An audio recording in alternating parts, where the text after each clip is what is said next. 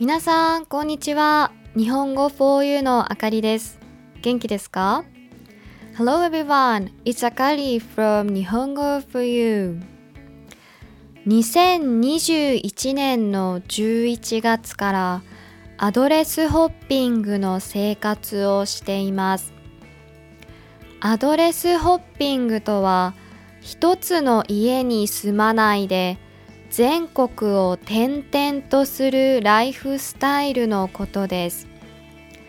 この生活のいいことの一つは荷物が少なくなったことです。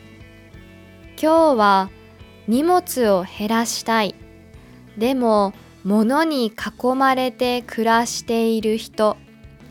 つまり昔の私みたいな人のためにどうやって荷物を減らしたかお話ししようと思います。さて、今私はスーツケース一つとトートバッグ一つで暮らしています。中には仕事用のパソコン、服、日用品など本当に必要なものだけが入っています。これが私の家です。荷物が少ないと移動しやすいし、気分も軽くなります。今は身軽な私ですが、アドレスホッピングを始めた時は、大きいスーツケースを2つ運んでいました。どうやって荷物を減らしたかというと、コツは2つ。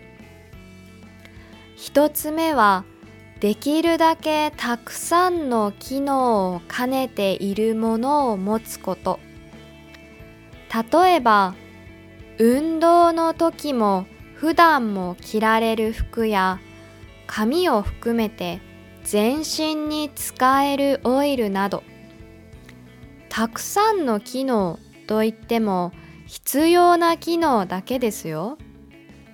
使うかもしれないもの、いらないものを持っていても意味がないですから。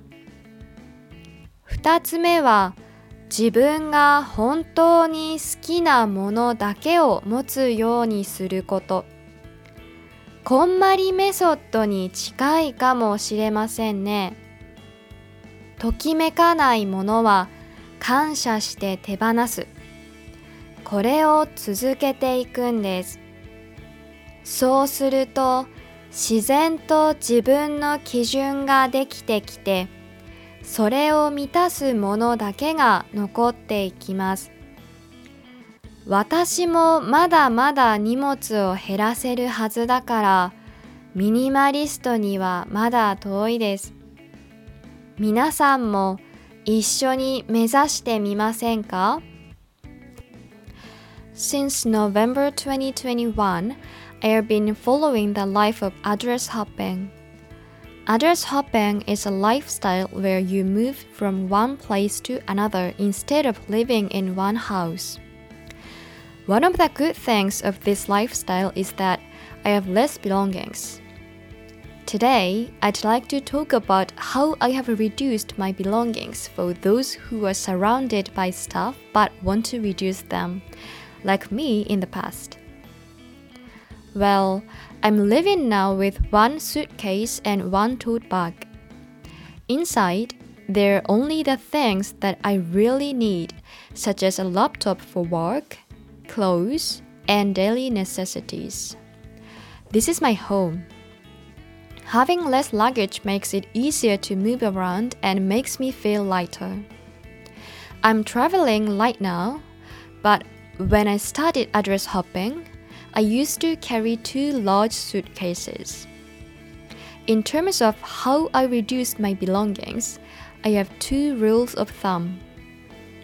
The first one is to have things that have as many as functions as possible. For example, clothes that you can wear. the first one is to have things that have as many functions as possible.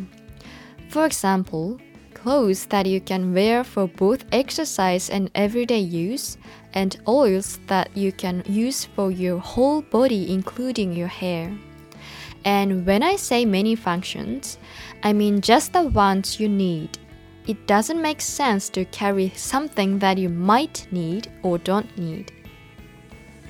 The second rule is to make sure you only have things that you really like. This may be similar to the Komali method. Thank and release things that you don't spark joy.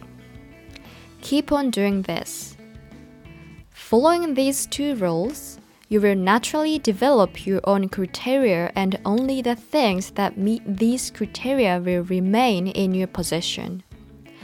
I'm still far from being a minimalist because I can still reduce my stuff a lot more. Maybe we could all aim to become minimalist together.